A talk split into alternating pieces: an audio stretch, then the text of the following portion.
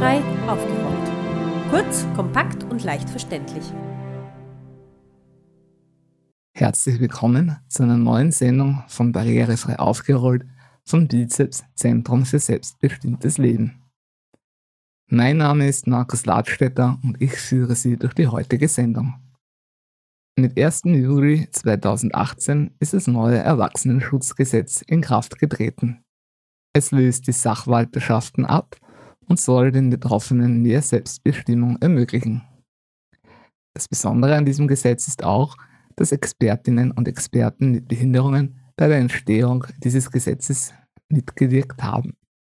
Von der Sachwalterschaft zum Erwachsenenschutzgesetz. Das ist der Titel der heutigen Sendung. Sie hören diese Sendung auf Radio Orange 94.0.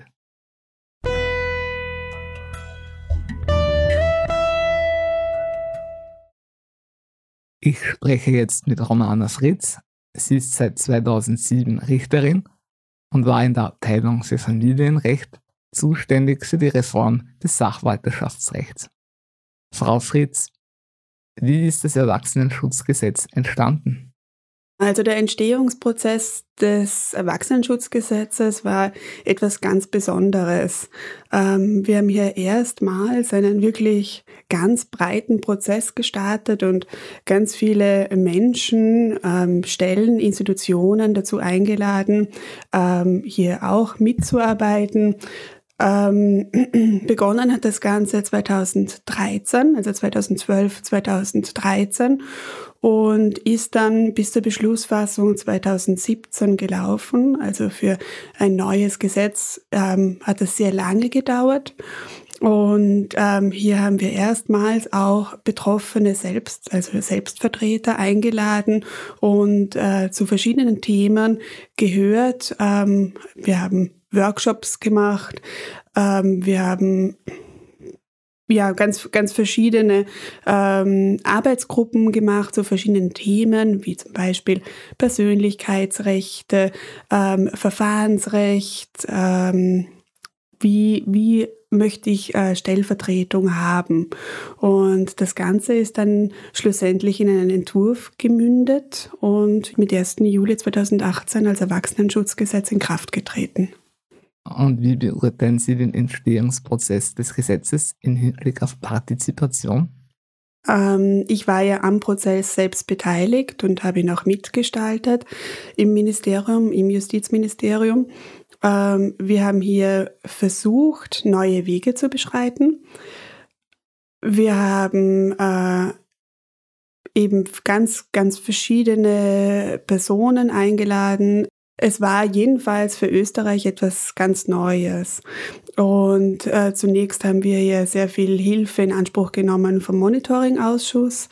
Die haben uns äh, verschiedene Stellen, also Selbstvertreterinstitutionen genannt, aber auch verschiedene Personen genannt. Wir haben bei den Arbeitsgruppen etwa 60 Personen, 70 Personen haben teilgenommen und davon waren immer etwa 10 bis 20 Personen Selbstvertreter und Selbstvertreterinnen.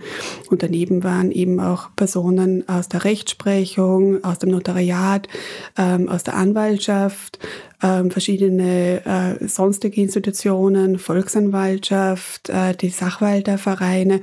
Also es war wirklich ein sehr breiter Prozess. Und hier glaube ich aber, dass wir schon versucht haben, wirklich einen, einen Querschnitt aller Personen einzuladen.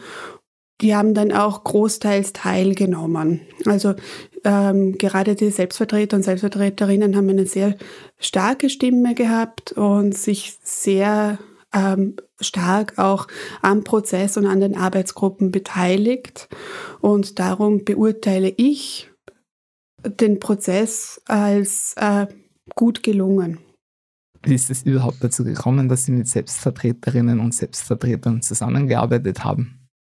Naja, die UN-Behindertenrechtskonvention gibt ja vor, dass bei einem Prozess ähm, die betroffenen Personen selbst zu beteiligen sind. Das haben wir ernst genommen. Dann haben wir erstmals eine Sitzung gehabt und da ist uns dann klar geworden, dass hier so eine laute, starke Stimme ist, die gehört werden will, dass die Selbstvertreter so viel zum Thema zu sagen haben, dass ähm, wir dann ganz viele Arbeitsgruppen mit Beteiligung von Selbstvertreterinnen und Selbstvertretern schlussendlich gemacht haben.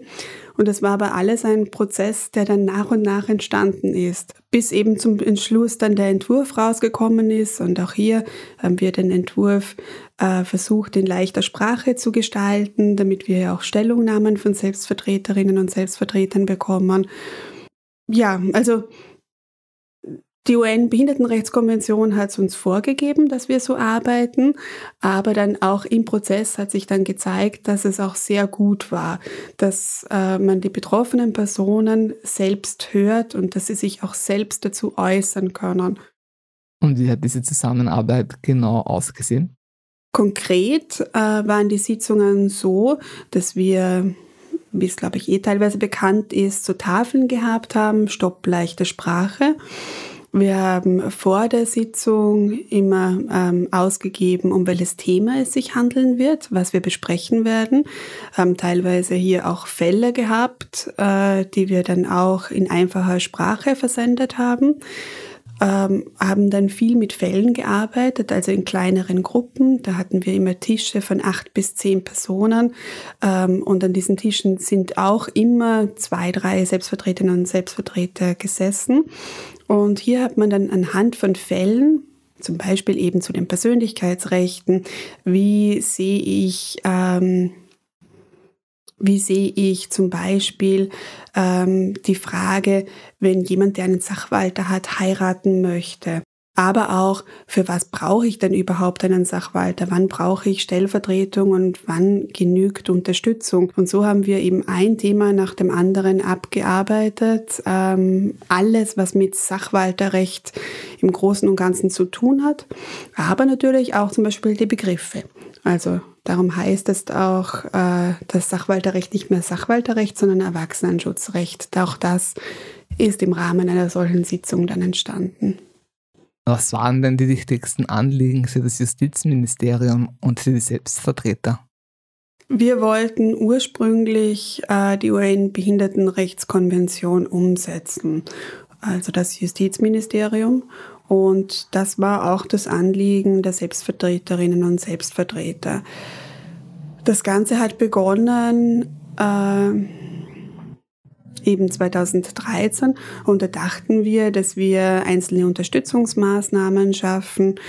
Und schon in den ersten Sitzungen hat sich gezeigt, dass hier einfach ein viel höherer Bedarf ist. Gerade von den Selbstvertreterinnen und Selbstvertretern ist sehr stark an uns herangetragen worden, dass sie unzufrieden sind mit dem Sachwalterrecht, dass sie unzufrieden sind mit der Situation, dass sie sich mehr Unterstützung wünschen, ähm, mehr wünschen, ernst genommen zu werden im Rechtsverkehr, also beim Verträge schließen und so weiter. Und äh, ganz ursprünglich hätten wir nicht gedacht, dass es so ein großes, so eine große Reform wird wie sie dann schlussendlich geworden ist. Das war wirklich ein Zusammenspiel von uns, vom Justizministerium ähm, und Selbstvertreterinnen und Selbstvertretern, aber auch von allen anderen Menschen, die eingebunden wurden in diesen Prozess. Wie verläuft denn der Übergang von einer Sachwalterschaft zu einer Erwachsenenvertretung? Funktioniert das automatisch oder muss ich da selbst etwas dafür unternehmen? Mit 1. Juli 2018 ist äh, das zweite Erwachsenenschutzgesetz in Kraft getreten und äh, jetzt werden alle Sachwalter zu gerichtlichen Erwachsenenvertretern automatisch.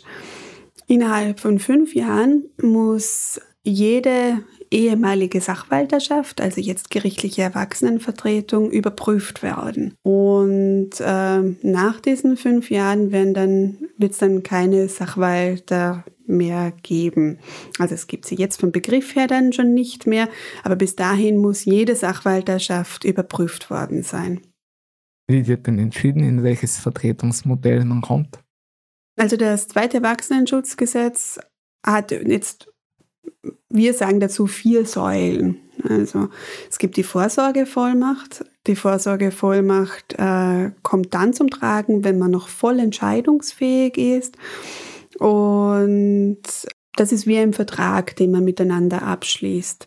Und dieser Vertrag tritt dann in Kraft, wenn äh, man nicht mehr entscheidungsfähig ist, dann muss das eben in das ÖZVV, in das österreichische zentrale Vertretungsverzeichnis eingetragen werden. Das ist die Vorsorgevollmacht. Dann als nächste Stufe gibt es die gewählte Erwachsenenvertretung. Hier muss die Person, ähm, die betroffene Person, nicht mehr ganz entscheidungsfähig sein. Hier sagt man geminderte Entscheidungsfähigkeit dazu. Das heißt, sie weiß noch, was das bedeutet, wenn ich jemand bevollmächtige. Die nächste Stufe ist dann die gesetzliche Erwachsenenvertretung. Hier braucht es keine Entscheidungsfähigkeit mehr der, der betroffenen Person oder volljährigen Person, sagt man auch. Ähm, hier können sich Angehörige eintragen lassen, dass sie die betroffene Person vertreten können im Alltag. Das kann, können ziemlich weitreichende Angelegenheiten sein, also alle möglichen rechtsgeschäftlichen Angelegenheiten, medizinischen Angelegenheiten. Ähm, das muss auch eingetragen werden beim Erwachsenenschutzverein, Rechtsanwältin, Rechtsanwalt, äh, Notarin, Notar. Hier hat die betroffene Person ein Widerspruchsrecht. Das heißt, sie kann sagen, nein, da genügt eine reine Äußerungsfähigkeit. Ähm, also wenn die Person mit dem mit dem Kopf schüttelt oder eben es, es muss nicht ähm, ein Nein, ich möchte das nicht sein, sondern eben Äußerungsfähigkeit. Man muss erkennen, dass sie das nicht möchte. Wenn das erkennbar ist, gibt es auch keine gesetzliche Erwachsenenvertretung. Und dann das letzte äh, Mittel oder die letzte Erwachsenenvertretungsmöglichkeit, die es gibt, ist dann die gerichtliche Erwachsenenvertretung. Und die wird vom Gericht gemacht. Also hier wird vom Gericht ein äh, Erwachsenenvertreter bestellt. Das geschieht dann mit gerichtlichem Beschluss. Das ist aber wirklich nur dann äh, möglich, wenn alle anderen Möglichkeiten ausgeschöpft sind oder nicht in Frage kommen.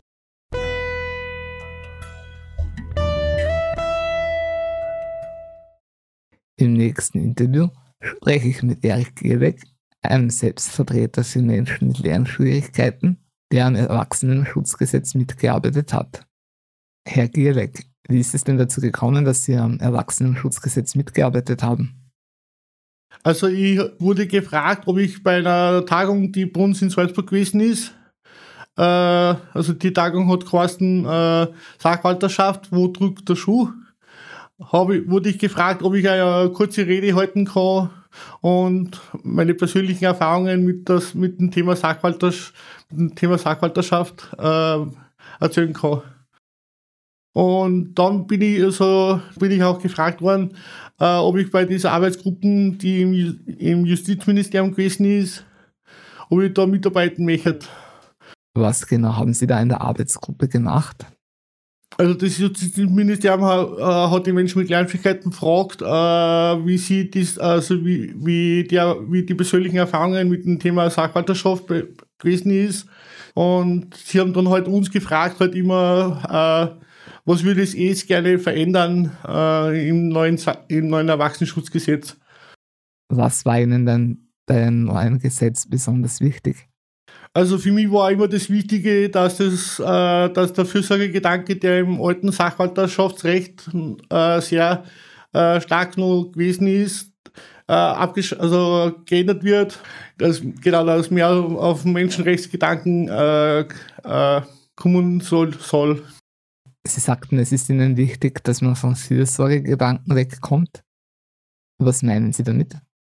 Ja, also der Fürsorgegedanke ist, also war für, war für uns Menschen immer äh, mit kleinen Schwierigkeiten, dass bestimmt haben, zum Beispiel, äh, du musst gar nicht wissen, wie viel Geld zum Beispiel du hast. Also ich habe früher einen Sachwalter gehabt und der hat zum Beispiel gesagt, äh, der hat immer gedrängt, dass ich zum Beispiel äh, Moped ist, was für mich immer äh, wichtig war, da, dass ich also mobil sein kann, unterwegs sein kann, Ausflüge machen kann, hat er, hat er immer gedrängt, ob ich das verkaufen tue oder er war halt immer wichtig, dass viel Geld halt äh, da war. Und das, was ich, was ich selber haben möchte, das wollte er nicht so haben. Haben Sie mit dem alten Sachwalterschaftsrecht auch persönliche Erfahrungen gemacht? Also von wirklich schlechten Sachwalter bis zu einer wirklich recht guten äh, von, von Erwachsenenschutzverein jetzt äh, oder früher, äh, früher Vertretungsnetz quasi. Äh, also ich, ich habe wirklich von, von bis kennengelernt.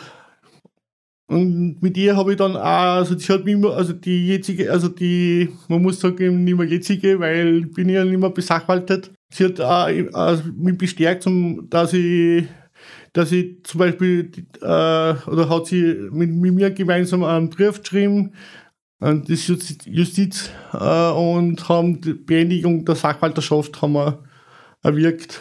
Und jetzt habe ich jetzt, hab ich jetzt keinen, keinen Sachwalt oder Erwachsenenvertreter. Warum ist denn das Erwachsenenschutzgesetz so wichtig für die Betroffenen?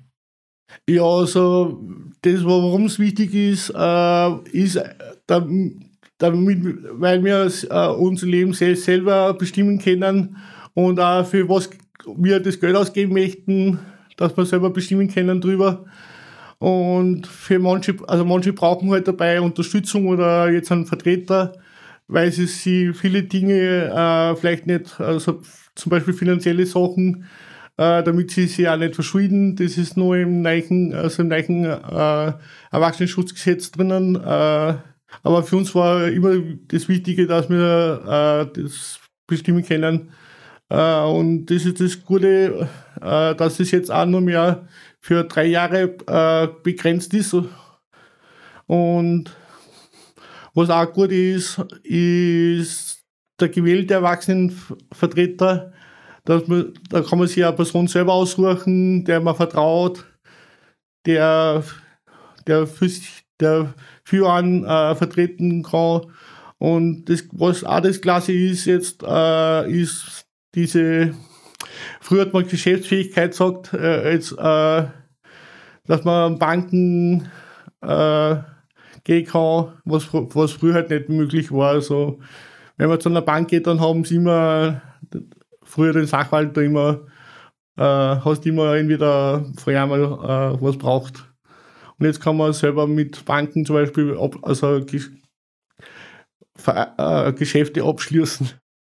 Wenn man die zwei Gesetze also das Erwachsenenschutzgesetz und das Sachwalterschaftsrecht, vergleicht. Welchen Vorteil hat denn die neue Erwachsenenvertretung für die Betroffenen?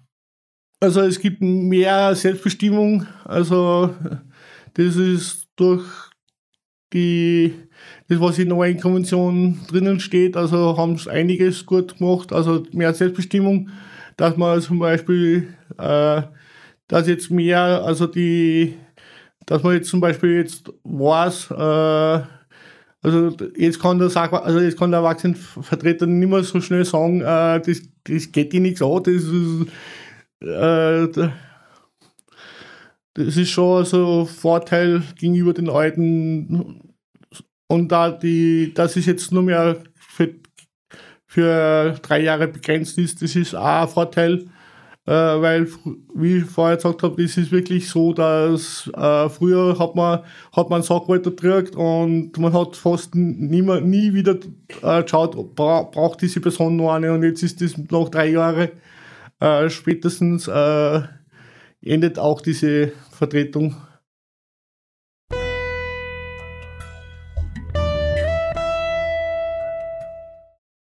Norbert Kramer ist Erwachsenenvertreter vom Verein Vertretungsnetz Erwachsenenvertretung. Als Bereichsleiter ist er dort zuständig für Salzburg und Oberösterreich. Das Vertretungsnetz ist eine gemeinnützige Organisation, die in drei Bereichen Menschen vertritt. Im Bereich Erwachsenenvertretung wird das Erwachsenenschutzgesetz umgesetzt. Bei Patienten geht es oft um das Unterdrängungsrecht und im Bereich der Bewohnervertretung beschäftigt man sich mit dem Heimaufenthaltsgesetz. Es geht immer um Menschen, die in der Entscheidungsfähigkeit beeinträchtigt sind und eine professionelle Vertretung benötigen. Was ist eigentlich die Aufgabe von Erwachsenenschutzvereinen? Die Erwachsenenschutzvereine werden äh, jetzt in den Erläuterungen und im Gesetz immer als Drehscheibe des Gesetzes äh, auch äh, erwähnt. Das heißt, wir haben die Funktion äh, zu beraten, wir haben die, die Funktion äh, im Auftrag äh, der Gerichte Abklärungen durchzuführen. Ähm, zum Beispiel wird im Verfahren zur gerichtlichen Erwachsenenvertretung äh, erfolgt ein Gericht, vom Gericht der Auftrag an den äh, Erwachsenenschutzverein abzuklären, ob ein Vertretungsverhältnis notwendig ist, gesetzlich gerechtfertigt ist äh, und ob es Alternativen gibt. Dieser wird von äh, den Mitarbeiterinnen ein Clearingbericht erstellt und das äh, Gericht kann aufgrund des Clearingberichtes entscheiden. Was ist in so einem Clearingbericht? Der Clearingbericht umfasst ähm, alle äh, Daten der Person, die sind schnell und leicht erhoben, aber auch die Wünsche und die Möglichkeiten, ähm, Gefährdungen anders durch Alternativen äh, äh, aufzufangen äh, oder äh, auch äh, ähm, die Rechte individuell zu stärken. Das heißt, da gibt es auch viel ähm, von Anregungen, die Mitarbeiterinnen machen aufgrund ihres Berufserfahrung eine Einschätzung, welche Alternativen möglich sind, reden auch mit äh, den Umwelten und fassen das in einem ähm, konkreten Bericht zusammen. Was ist denn der Unterschied zwischen der früheren Sachwalterschaft und der jetzigen Erwachsenenvertretung? konkret geändert hat äh, gegen, zwischen äh, vom Sachwalterrecht äh, zum Erwachsenenschutzgesetz. Früher wurde mit der Bestellung eines Sachwalters die Person, für die ein Sachwalter bestellt wurde, automatisch in der Geschäftsfähigkeit beschränkt. Diese Beschränkung gibt es seit 1. Juli 2018 nicht mehr automatisch. Äh, der gerichtliche Erwachsenenvertreter äh, beschränkt die mm, Handlungsfähigkeit und die Entscheidungsfähigkeit äh, der vertretenen Person nicht. Das ist ein ganz ein wesentliches, das war ja auch ein wesentlicher Teil der Kritik am Sachwalterrecht, dass es automatisch zu dieser Beschränkung geführt hat. Man hat das auch Entmündigung umgangssprachlich immer wieder äh, genannt, weil eine Person nicht mehr, über, äh, nicht mehr selbst entscheiden durfte. Die Frage, ob er es konnte, wird, wird äh, immer erst im zweiten Anlauf gestellt, also wenn das automatisch passiert. Jetzt wird im ersten äh, Zug die Frage gestellt, kann jemand selber entscheiden? Also ist jemand entscheidungsfähig? Dann trifft die Person selbst die Entscheidung. Und das zieht sich äh, durch äh, fast alle Bestimmungen des neuen Erwachsenenschutzgesetzes, also auch äh, in den ganzen äh, Gesetzen auch umgesetzt. Ähm, zum Beispiel, ähm, ob ich entscheiden kann, ähm, wie ich mein äh, Geld verwende, ist eine Frage der Entscheidungsfähigkeit. Und wenn das früher eine Frage nur der Geschäftsfähigkeit war, dann hat man früher das, die Geschäftsfähigkeit eingeschränkt und damit hat jemand, äh, die vertretene Person, nicht mehr entscheiden dürfen, wie das Geld ähm, ausgegeben wird, sondern formal war das immer der Vertreter. Und das hat dieses Machtverhältnis ausgemacht zwischen dem Vertreter, früher dem Sachwalter, und ähm, der betroffenen Person, die für die ein Sachwalter bestellt war. Das hat auch jeder äh, gespürt. Und dieses Machtverhältnis wurde durch äh, die Wegnahme der automatischen äh, Beschränkung ähm, aus meiner Sicht aufgelöst, weil der Vertreter in Zukunft die vertretene Person einbeziehen muss. Hat eine, die Pflicht, die Wünsche zu ermitteln und die Wünsche umzusetzen, sofern nicht eine Gefährdung des Wohls, Wohls vorliegt. Also das ist auch wieder ein bisschen, gibt es natürlich einen Interpretationsspielraum, aber äh, wenn jemand einen Wunsch hat, dass ähm, äh, etwas angeschafft wird, wird das kürzlich immer, ich habe äh, ein Beispiel jetzt mit, jedem, mit einer Person durchdiskutiert. Die Frage war, darf ich mir einen äh, neuen ähm, Fernseher, einen größeren anschaffen? Äh, so war das früher im Sachwalterrecht manchmal ähm, wirklich ähm, die Entscheidung ähm, des Sachwalters oder der Sachwalterin. Die hätte natürlich auch die Wünsche ermitteln müssen, hat aber äh, immer die Entscheidungsbefugnis gehabt. Jetzt im Erwachsenenschutzgesetz ist es so, äh, dass äh, wenn die Person einen gerichtlichen Erwachsenenvertreter hat, der über diesen Finanzbereich entscheidet, dann muss der gerichtliche Erwachsenenvertreter trotzdem die vertretene Person einbeziehen, die Wünsche zu äh, ermitteln und auch umsetzen, wenn es möglich ist. Also wenn zum Beispiel dieses Geld für einen neuen Fernseher zur Verfügung steht, wenn es auf dem Konto ist, auf dem Sparbuch ist, dann äh, spricht nichts gegen äh, den Kauf und es können nicht die eigenen ethischen Überzeugungen des Vertreters ähm, in den Vordergrund rücken. Das heißt, die Rechte der vertretenen Person sollen vom Gesetz her massiv gestärkt werden und äh, werden auch gestärkt. Also sozusagen die Umsetzungsfrage ist natürlich äh, eine der gerichtlichen Kontrolle.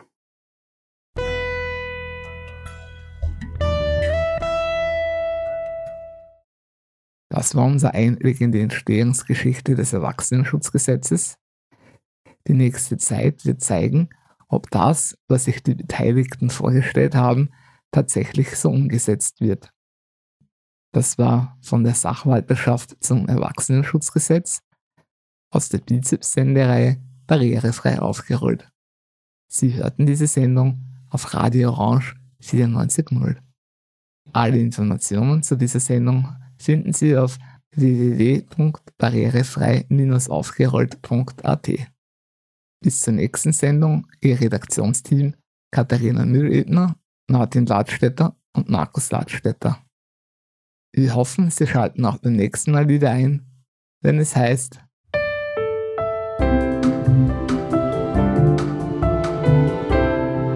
Barrierefrei aufgerollt. Kurz, kompakt und leicht verständlich.